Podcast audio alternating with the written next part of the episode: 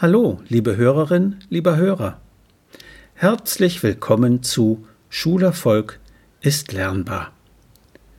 Hören Sie heute eine weitere Erziehungsgeschichte aus meinem Buch mit dem gleichen Titel Schulerfolg ist lernbar.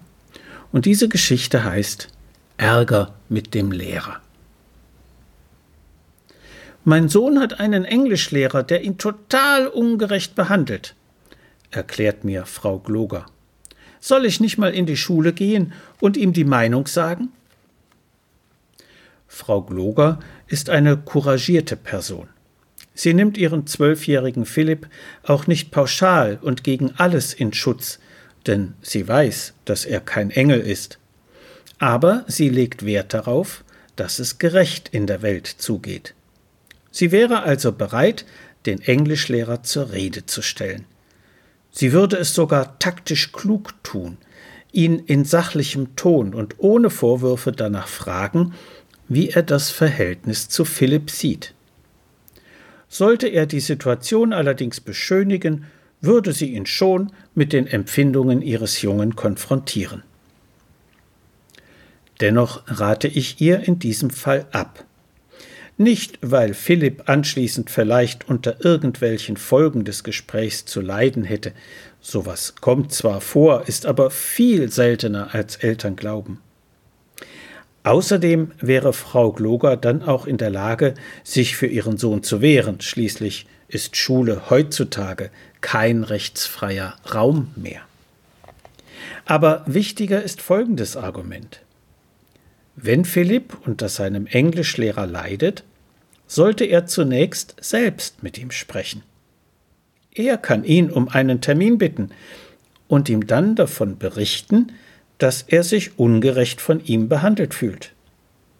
Wenn er sich zuvor Notizen macht, hilft ihm das, seine Gedanken zu klären und im Gespräch die richtigen Worte zu finden. Er sollte ruhig davon erzählen, wie er sich in bestimmten Situationen fühlt und was das mit ihm macht. Wenn Frau Gloger ihn bei der Vorbereitung eines solchen Gespräches unterstützt, kann ihm das helfen. Vielleicht erkennt Philipp dabei jedoch, dass tatsächlich gar nicht alles, was er immer so pauschal kritisiert, wirklich ungerecht ist. Das Nachdenken und Planen kann also auch dazu führen, auf das Gespräch zu verzichten und sein eigenes Verhalten zu überdenken. Oder er kommt möglicherweise zu dem Schluss, dass er doch Hilfe bei dem Gespräch braucht. Dann kann Frau Gloger mit ihm überlegen, wen er als Helfer ansprechen könnte. Die Klassensprecherin, den Schulsprecher, den Vertrauenslehrer oder die Klassenlehrerin, die Schulsozialarbeiterin? Es gibt einige Personen, an die man sich mit seinem Problem in der Schule wenden kann. Als Zwölfjähriger sollte Philipp lernen, sich mit seinen Bezugspersonen auseinanderzusetzen. Er wird im Leben immer wieder mit Konflikten zu tun haben und muss üben, wie man sie konstruktiv bewältigt. Frau Gloger kann ihm genau zuhören, wenn er von der Schule erzählt, und immer wieder fragen Was möchtest du jetzt tun? Was könntest du sagen? Sie kann ihm helfen, Argumente zu sammeln und sein Gespräch mit dem Englischlehrer sogar im Rollenspiel mit ihm durchspielen. Philipp braucht nur Ermutigung, um seine Interessen selbst zu vertreten. Das wird ihn selbstständiger machen. Jeder selbstbewältigte Konflikt lässt ein Kind in seiner Persönlichkeit reifen und wachsen. So viel für heute.